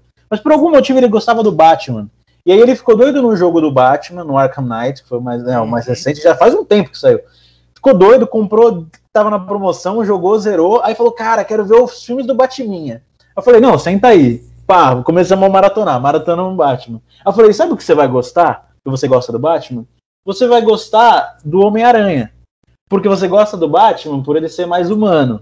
O Homem-Aranha, ele é puta merda, ele é extrapolar isso, entendeu? Ele é como a gente, ele é um moleque. E aí ele começou a ver os filmes do Homem-Aranha. Só que aí chegou no puto do Tom Holland, entendeu? E pra você conseguir assistir um filme do Tom Holland, você precisa do peso emocional de quem é o Homem de Ferro. Porque eles transformaram o, o- o Homem-Aranha num filho do Homem de Ferro. não é, no, no, no, no- no hominho de ferro. Então você não tem nenhum peso emocional se você não acompanhar a saga do Homem de Ferro. E a saga do Homem de Ferro é a coluna do MCU. É, Pois então é. você tem que assistir tudo. E aí, cara, exatamente. você tá Começou com ele, né? É, é isso. Mas enfim, por que, que eu cheguei nisso do MCU? Quando você estica tanto as histórias, você perde uma coisa que no cinema de arte é comum, é que é você introduz os personagens e os personagens eles estão muito mais a serviço da história do que deles mesmos. Eles não Hum. são o foco. A mensagem é o foco. Sim. Quando você estica muito a narrativa, os personagens são o foco. E, e a gente sabe que o arco heróico ele é, repeti ele é repetitivo e cíclico, ele é a mesma coisa. Narrativamente falando, não tem muito o que inventar e mudar. E aí, acaba sendo. Poucos personagens. É. Você precisa focar nos personagens. E como você consegue renovar a trama? Ou você introduz novos personagens com as suas particularidades e conta novas histórias, mas que são mais ou menos a mesma coisa, que é o caso, por exemplo, de Pantera Negra. Pantera Negra é sensacional porque o cinema carece de histórias como Pantera Negra. Então, é- cara, é a jornada do herói de novo, só que de, uma- de um prisma que a gente nunca viu. E é fantástico. Mas quando você tá na- no terceiro filme do fulano de tal, já é mais importante qual surpresinha vai estar lá. Qual vai ser o outro personagem novo que vai chegar? Ou qual aí- reação ele vai ter? Tipo, Exato. Como é que ele vai encarar tal coisa? É, Exatamente. E, E é aí- por isso que o MCU também é, se galgou, na verdade, é, em criar esse, esse elo emocional com os personagens. Por isso que tem milhares de filmes dos Vingadores solo, né? Tipo, exato. porque o público precisava criar uma, um elo emocional com cada personagem para depois é, o filme de equipe funcionar. Exatamente. Isso Que é alimenta. coisa que neste caso pode ser, ter, sido considerado uma coisa boa, mas levando em consideração, por exemplo, este exemplo do Edu já é uma coisa ruim. Ou seja, o coitado do menino, para ele se conectar lá com os Vingadores no filme dos Vingadores, no mínimo quatro filmes ele tem que ver antes. Exato. E aí, pra ele, eu tô segurando de qualquer forma ele não pegar um spoiler de fato. Porque eu sei que isso vai afetar a- o impacto emocional do negócio lá na frente. E aí, aí é muito difícil, né? Porque aí você tornou informações que antes seriam triviais, né, num, num outro contexto de você contar uma história, é, em coisas muito importantes. E isso alimenta esse medo, a cultura do, esse medo do spoiler. É, também alimenta o engajamento com, com a questão do, do spoiler, né, das teorias. E o MCU enxergou isso. E, e, e não à toa é, passou a lançar a série semanalmente, mesmo no streaming, mudou de sexta-feira para quarta-feira, porque entendeu que tá, durante a semana tinha mais espaço para discussão acontecer, porque no final de semana as pessoas se desligam um pouco mais da, da, da esfera virtual, enfim. E, então, tudo isso está sendo pautado já é, na cultura do spoiler. Virou uma instituição. Por isso que eu digo para as pessoas, assistam os Guardiões da Galáxia. O primeiro filme dos Guardiões da Galáxia ainda é o meu filme favorito do MCU, justamente porque é um filme que eu assisto do começo ao fim e não preciso nem lembrar que o resto do MCU existe. Qual que é o grande ponto aí? Você falou, você ter usado a Marvel como exemplo, acho que talvez é um excelente ponto. Que aí eu vou falar o quanto a, a própria indústria retroalimenta, não, e retroalimenta esse pavor dos spoilers. Porque assim, é, usando a própria Marvel como exemplo, lembremos de Guerra Infinita e depois de Ultimato, que a Marvel, os diretores, os irmãos russos lá, não sei o que, botaram um pavor. Thanos quer que você fique em silêncio, não fale nada, não conte nada para ninguém, não sei o que, aquela coisa toda. Então, o quanto que a indústria também tem de papel nessa história toda? Ah, eu acho que hoje hoje a gente não, não, não tem mais muito como voltar atrás. A não, a não ser quando, acha, quando essa fórmula deixar de ser lucrativa, o que não dá sinais de que vem é. tão cedo. Acontecer? É.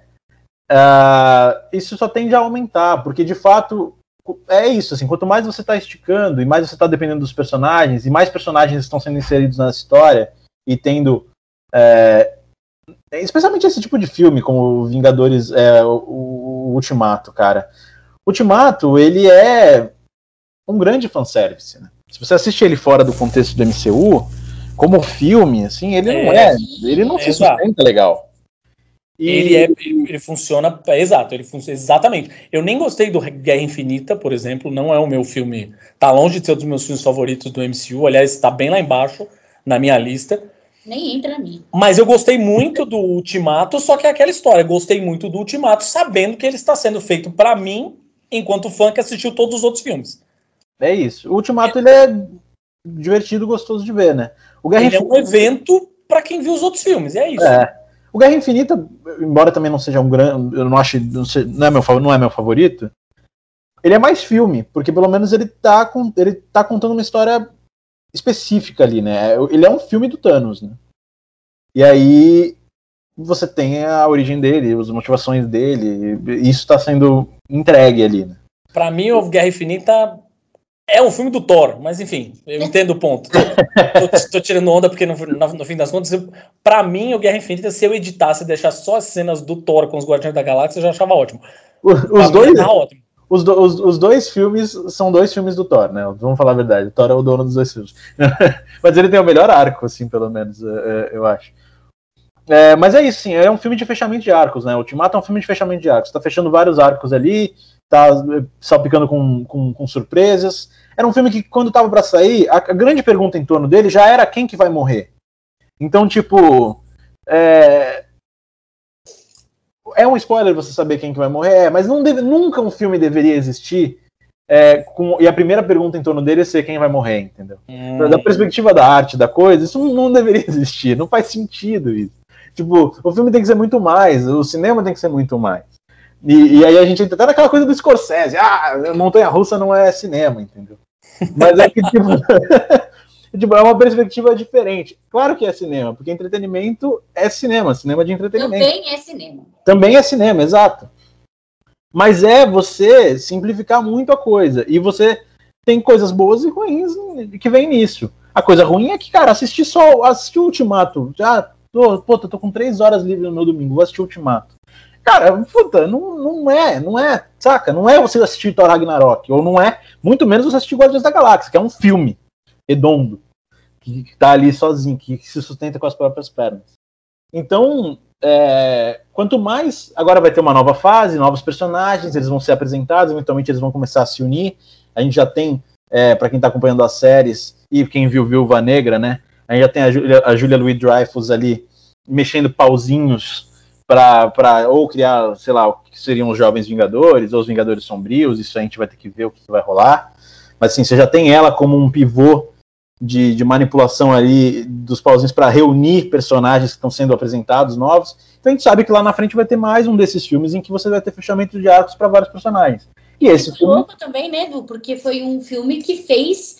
é, que deu. é, um, é, colocou um cliffhanger para uma, pra uma série, Sim, né? Tipo, que é meio diferente, é coisa que a gente não faz. É, então, mas é isso, é isso não que é é muito usado. Mas isso aqui é foda no fim. E, e essa construção toda, voltando até o tema do podcast aqui, essa construção toda, ela é spoiler cêntrica, né?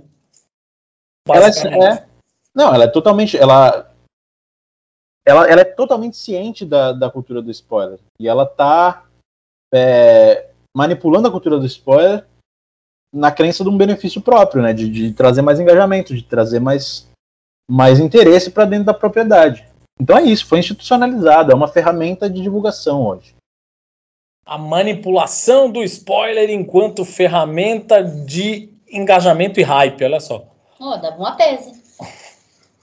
Dá uma tese ali. Estudiosos, se vocês estiverem escutando esse programa e forem fazer uma tese, vocês, por favor, deem os créditos devidos a esse programa. Por favor. O... Agora, essa coisa de.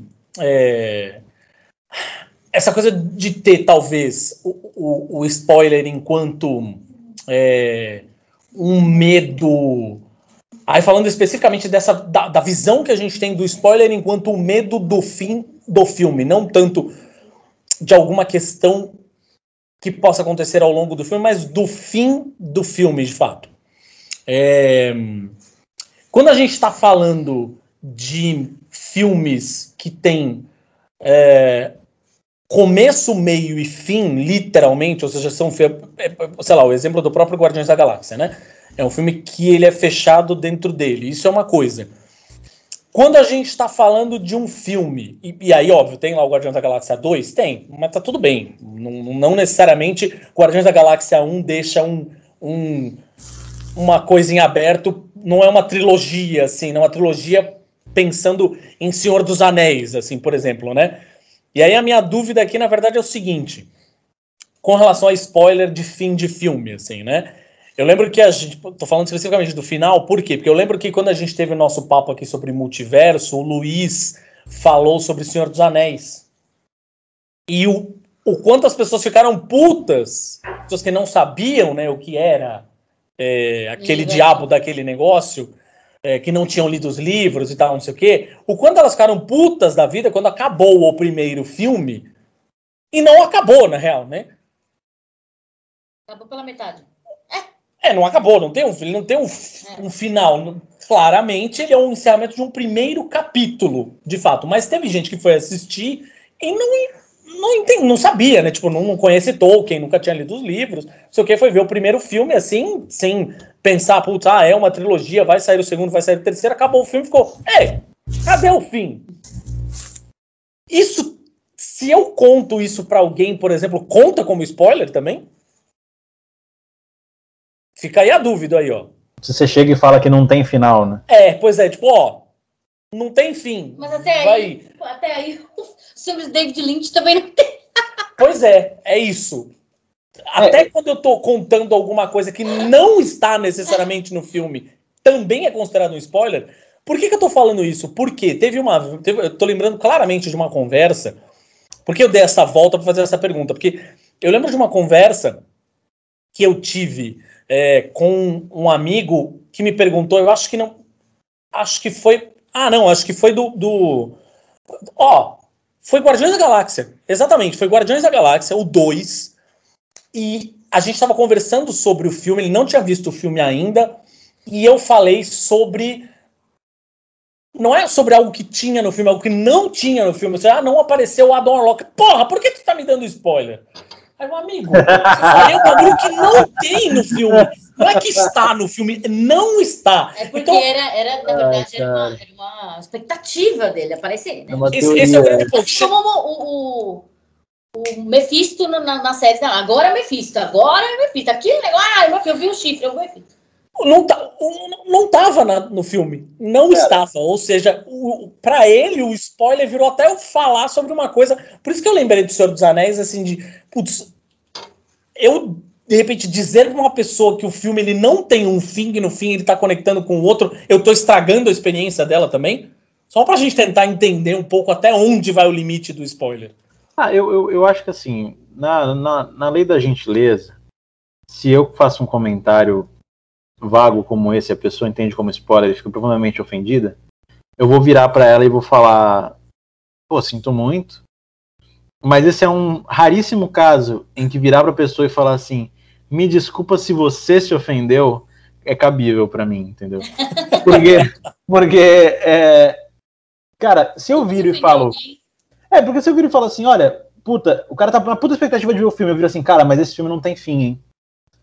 Aí o cara falou, como assim? Eu falei, não, ele deixa em aberto. Pra mim, isso não é um spoiler, porque você não tá falando quem morreu, quem não sei o quê, qual é, qual é a mensagem, o que, que aconteceu, é qual foi o. jornada, né, dele, que ele vai cumprir ali, ele vai, ter uma experiência. Você só, tá, você só tá avisando, ó, no final fica em aberto. É que nem você fala assim, cara, eu achei ruim. Cara, eu achei bom. É um filme triste. É um filme feliz. Não é spoiler. Aliás, é importante você ter falado isso. Que essa eu também tava guardando pro final juízo de opinião é considerado spoiler, porque é isso também. Eu já ouvi, inclusive, de pessoas, na ah, época do Judão, inclusive. Boa. Pois é, na época do Judão. Toda hora, né? É bom, ruim, é, é spoiler? A gente ter falado. Eu, eu, antes, foi antes até da gente. Se eu não me engano, foi antes até da gente fechar a área de comentários do Judão. É, uma pessoa falando numa crítica de filme que a gente está dizendo se o filme era bom ou ruim era um spoiler. Por quê? Porque quem tinha que tomar essa decisão era ele. Nossa, então amigo, você pega todo o jornalismo cultural e joga no lixo. Não, e vai fazer Desculpa. Uma, vai fazer uma terapia, porque se você não consegue ler uma crítica sem que essa crítica afete seus juízos de valor sobre o filme que você vai ver, então para de ver filme. É por isso que o Brasil tá do jeito que tá, e agora a gente entende uma coisa dessa. Cara, isso é um absurdo, meu, absurdo. Porque, tipo, qual é a função de uma crítica, de uma resenha? De um... É te contextualizar, é te dar uma opinião com, com, algum embasamento diferente do que você vai ter, né? Então, assim, meu Deus. Eu não consigo entender, de verdade. Para mim, juízo de valor sobre, sobre, sobre a qualidade do filme é, não é spoiler. Até porque a sua opinião é a sua opinião. E a da outra pessoa é a da outra pessoa. Não importa se ela é o Martin Scorsese. Não é porque o Martin Scorsese falou uma coisa que há a verdade absoluta. Então, tipo, por que que seria um spoiler, cara? É, eu, acho, eu acho que esse é um caso absurdo. E que eu acho que não é tão diferente de você falar se, final, se o filme tem final ou não. Sim, aí, exatamente. Agora, tem um caso, por exemplo, que aí, ok, poderia ser um spoiler. Mas eu tô falando de um filme que tem 40, 50 anos, que é. 50 anos já, né, eu acho. Que é, vai, Rock o Lutador. Se você chegar no final e falar assim, ih, é, no final eles não falam quem ganhou a luta. Ah, isso poderia, ser, isso poderia ser um spoiler, porque aí isso é uma coisa concreta do final. Do, você tá falando uma coisa concreta. Hum, não é sim. tipo, ah, o final fica em aberto. Não, você tá falando uma coisa concreta. A luta acaba sem que você ouça o resultado. Ok. Aí, beleza. Mas assim, eu tô falando de um filme, um caso específico de um filme de 50 anos, que hoje para mim não tem spoiler nenhum em relação a Rock. E também é um filme em que ele acaba sem dar o resultado da luta, porque a luta é o que menos importa no filme. Exatamente. Isso que eu Exatamente. falei, é isso que eu falei também sobre os filmes de David Lynch e outros filmes que eu, de outros é, diretores que gostam de finais abertos, também se aplica, porque para mim pode ter tido um final, um final aberto fechou um arco para mim de alguma forma. Tanto é que por isso que o final é aberto, cada um interpreta de Exato. né? Então, para uma pessoa pode ter sido o final, e ok, para outra, nossa, ficou tudo muito no ar. Isso vai muito de referência. Em arte, a gente, a gente, a gente se vale de referências para entender ou não a obra, né? Tipo, a gente, se a gente já viu alguma coisa semelhante, né? Sim. E de abertura de mente também. Às vezes você nunca viu algo semelhante, você não tem nada para é, ter referência, porém você está aberto àquilo. Você fala, nossa, foi surpreendente, porque eu estou aberto a esse final, né? Não estou fechado nas regrinhas de como um filme tem que ser. Ponto. Sim, sem dúvida. Sem dúvida. Não, e aí dá pra cair num negócio que é o spoiler errado, né? Porque, por exemplo, O spoiler é errado, porque a pessoa vira para outro, vamos lá, a origem do Christopher Nolan, que tem, vai, do cinema recente, é um dos finais em aberto que mais alimentou discussão. É, aí o cara vira pro outro e fala assim: é, não, mas no final era tudo um sonho. Ou se não vira pro outro e fala: não, mas no final ele acordou do sonho.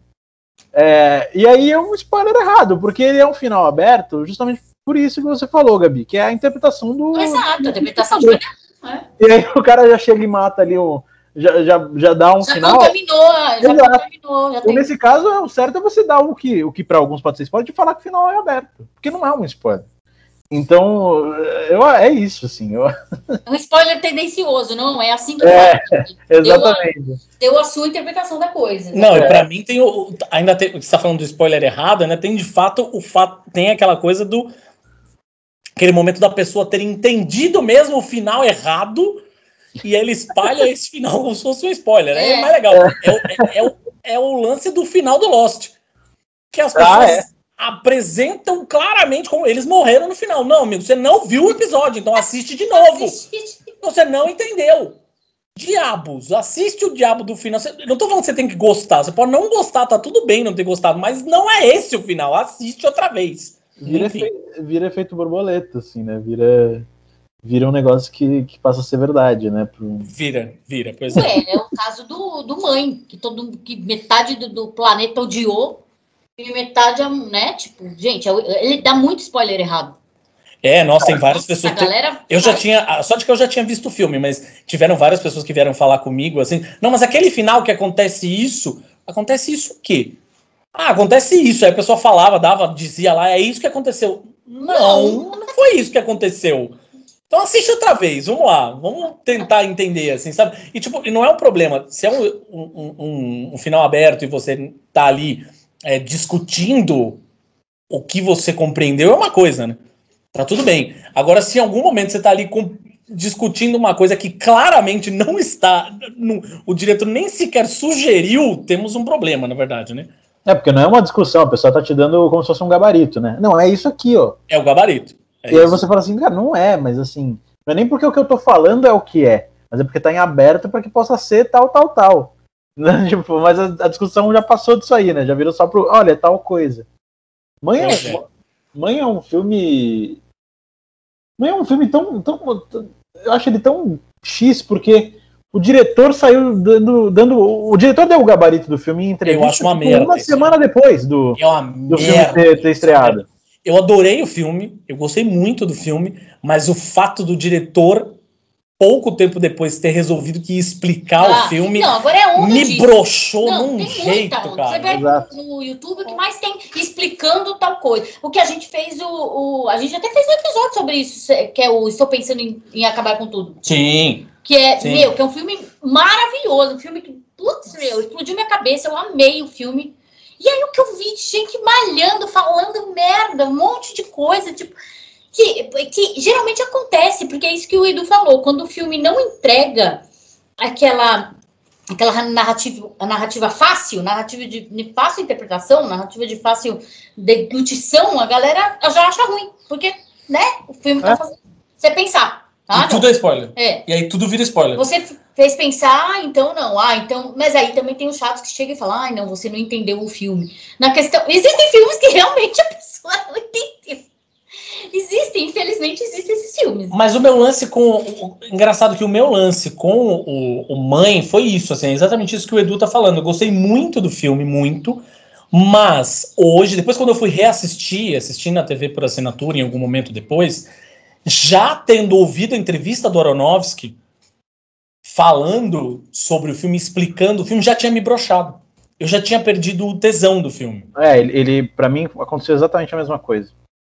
Porque assim, Então, porque ele é um filme que você precisa ir sem realmente ter escutado nada. Porque ele te. Ele te E acabou o filme, você toma as suas próprias conclusões, você toma as suas próprias decisões. Eu não preciso que o diretor, que fez um filme que tem um final super aberto, em um determinado momento, de tanto ouvir as pessoas fazendo teorias, ele resolve que ele vai me explicar o final. Não, Não, gosto. diretor, não me explica o fim. Eu gostei tanto do meu final, eu não do seu, eu odiei o seu, eu adorei o meu. exatamente.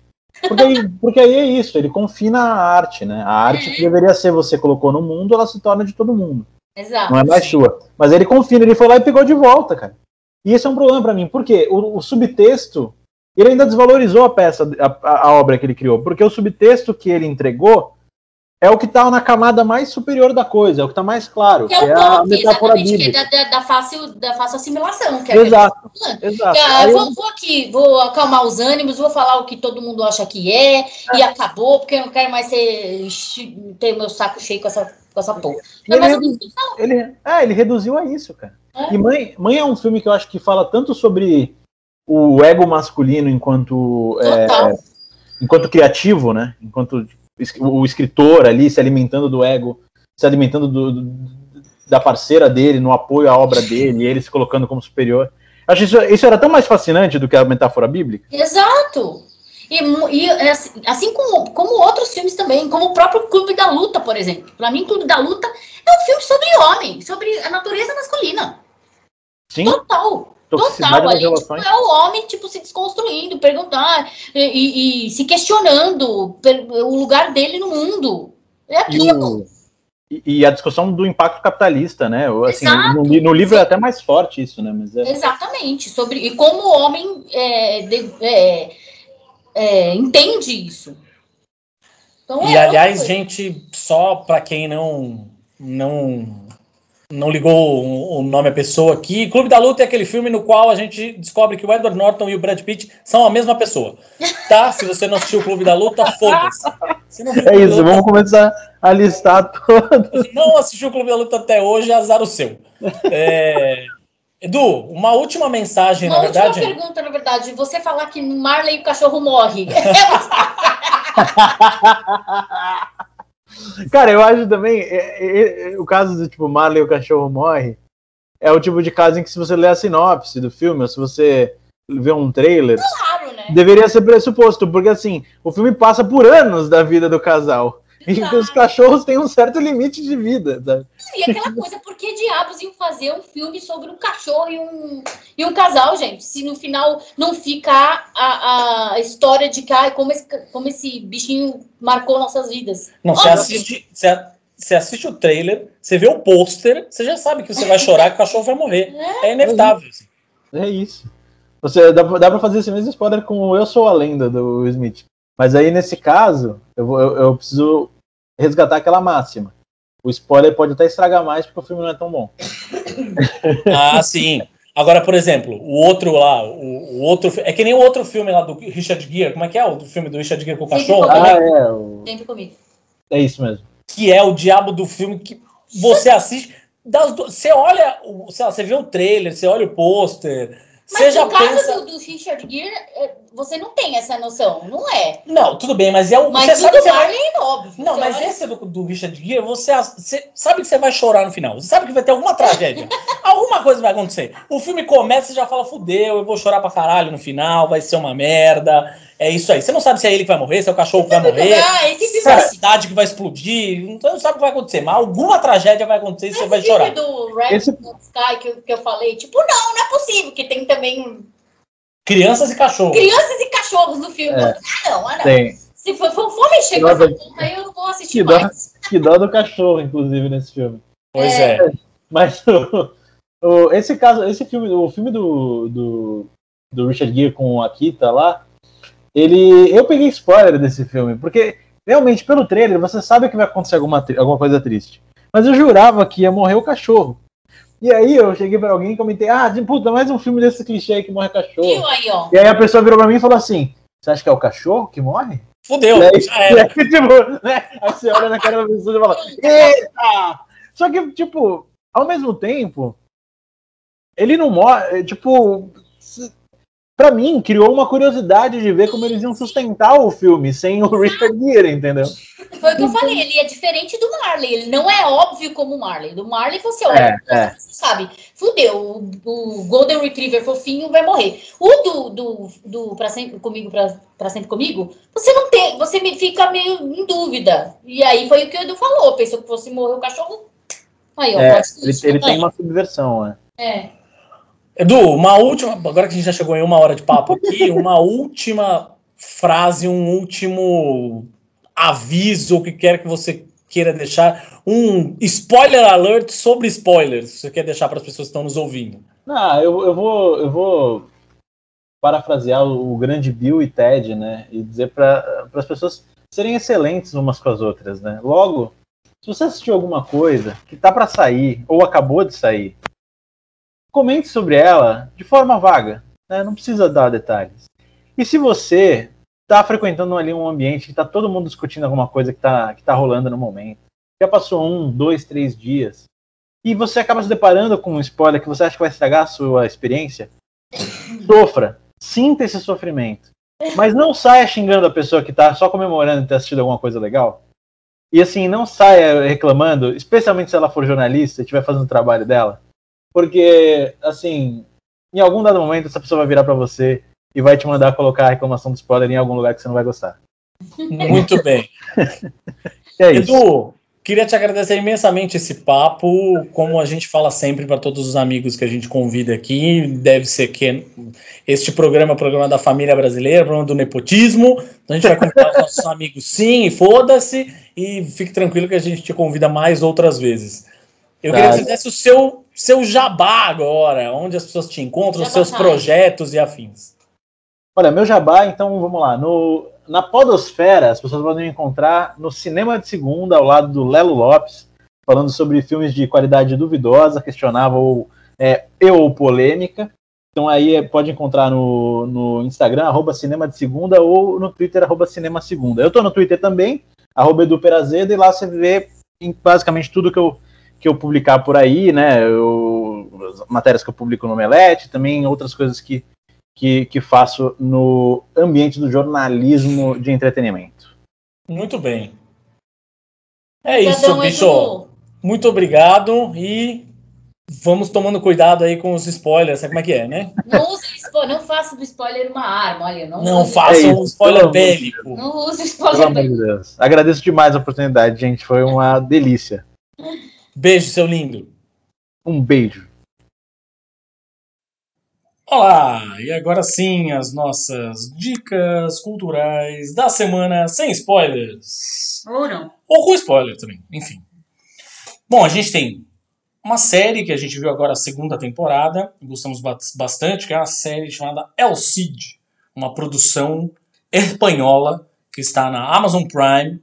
Sim, é a segunda temporada que a gente já tinha assistido a primeira, gostamos. Temos um carinho aqui especial pelo El Cid. É, pois é, por, por enfim, quem me acompanha lá nos ídolos das redes sociais aí desde sempre sabe que esse era um codinome, um nick, como os, os velhos cringe gostam de falar, né?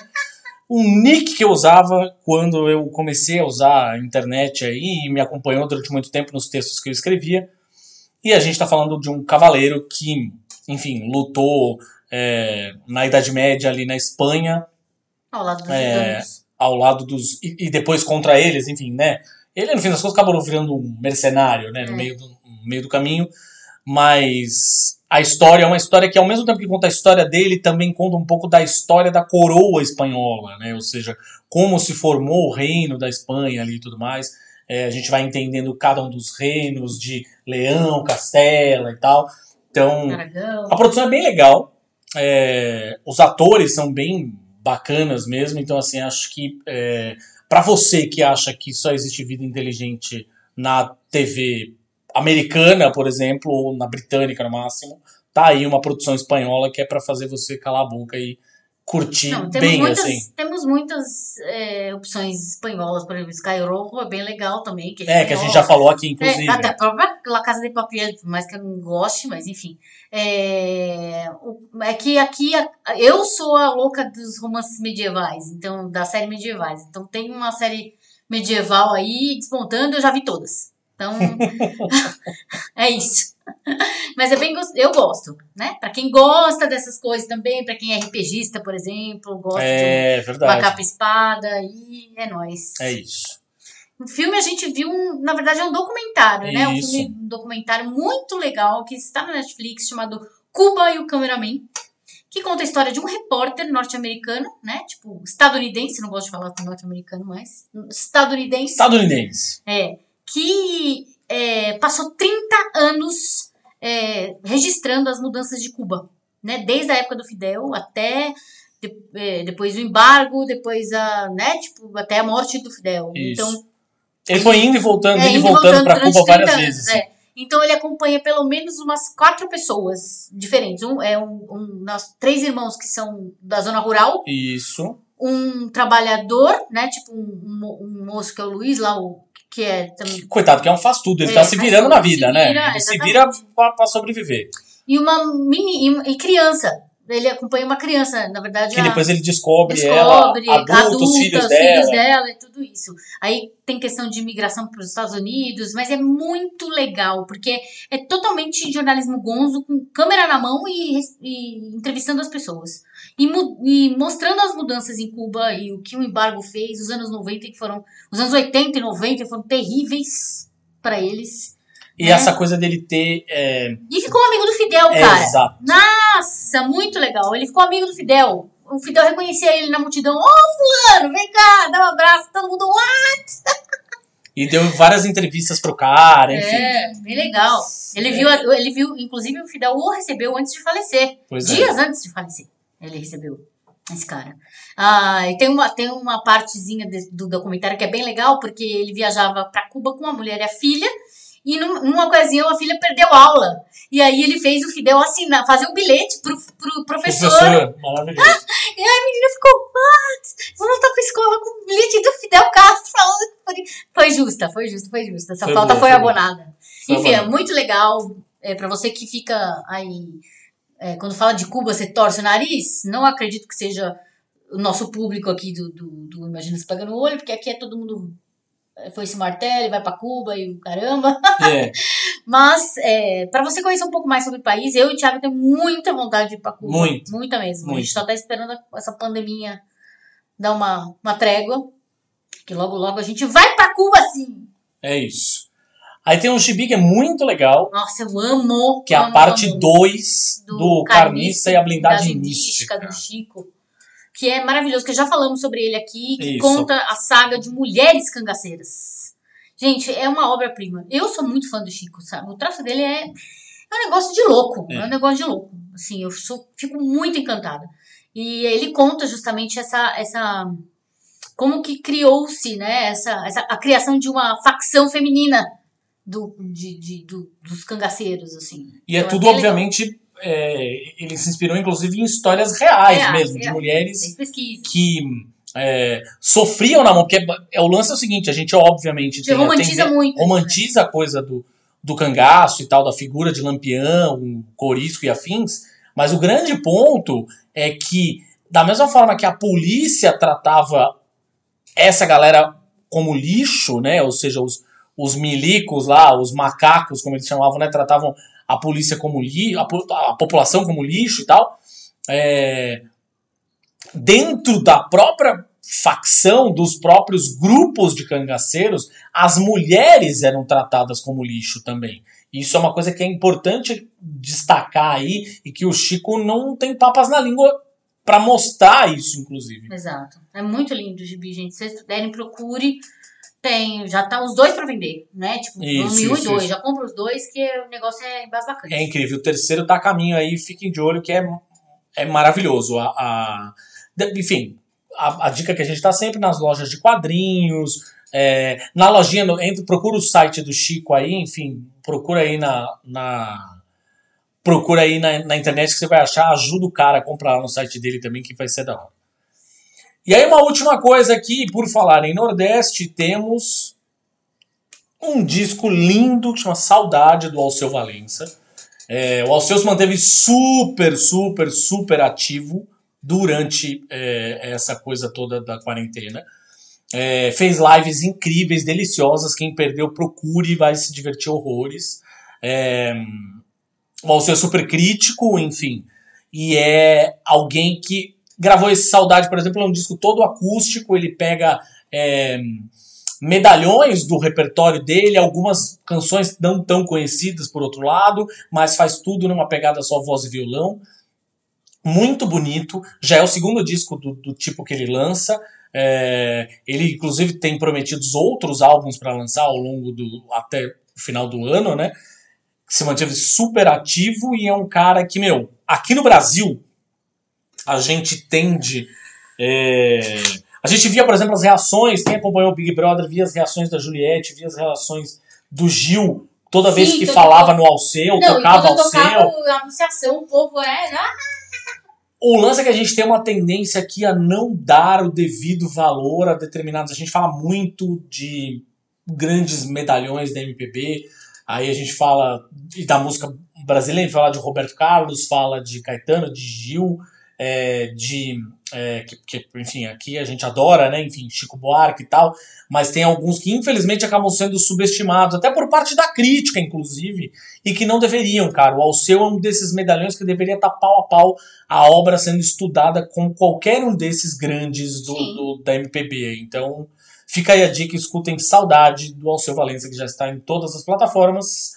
Da mesma forma que o seu, o meu nosso Imaginas pega no olho, aí Spotify, Deezer, Google Podcasts, Apple Podcasts, assine o, o feed que você bem entender, com o qual você mais é, se Se sentir familiar, se identificar, não importa, assina o feed que entra lá assim que o episódio novo estiver no ar, plim, vai pingar lá pra você, opa, tem Imagina Low pra ouvir. Ou, se você quiser, acessa www.imaginaspeganolho.com.br. Exatamente. E aí, re- reafirmar esse, esse episódio que a gente acabou de gravar, a gente já dá um spoiler do próximo. Pá, sim, vamos dar spoiler do Olha, próximo. o hein? próximo, nosso próximo assunto será agrotóxicos. A gente vai ter uma amiga querida também é, conosco, que trabalha diretamente com isso, que é uma jornalista, e que a gente já, como é que fala? A gente é nepotista mesmo, e a gente chama os amigos. É isso, é. Tá tudo bem. E não enche o saco. Então fique ligadinho aí, você que adora um, comer um, uma, uma verdurinha com agrotóxico, aquele Fique gostinho esperto. de veneno. Enfim, a gente tá aí em todas as redes sociais, Facebook, Twitter, Instagram, é só entrar lá, seguir nós e encontra o olhinho amarelo, não tem erro, é o Imagina se pega no olho. É... E é isso, minha gente, meu povo, minha pova, minha gente querida. Se cuidem, continuem usando máscara, continuem lavando as mãos, mantendo a higiene, é, se vacinem, tomem É. a segunda dose, não esqueçam, não esqueçam de tomar Agora, a segunda agora a dose. galerinha dos 20 anos está tá se vacinando aí, ó. Pois é, Jovens. se, se vacinem, não deixem de tomar a segunda dose, pare com essa frescura de ficar escolhendo vacina. A vacina que tiver, mete no braço e bora. Partiu pro abraço. E, por favor, fogo nos racistas, fogo nos fascistas. Fogo vamos, vamos derrubar essa porra desse governo. Beijo, tchau! Robertinho, imagina se pega no olho!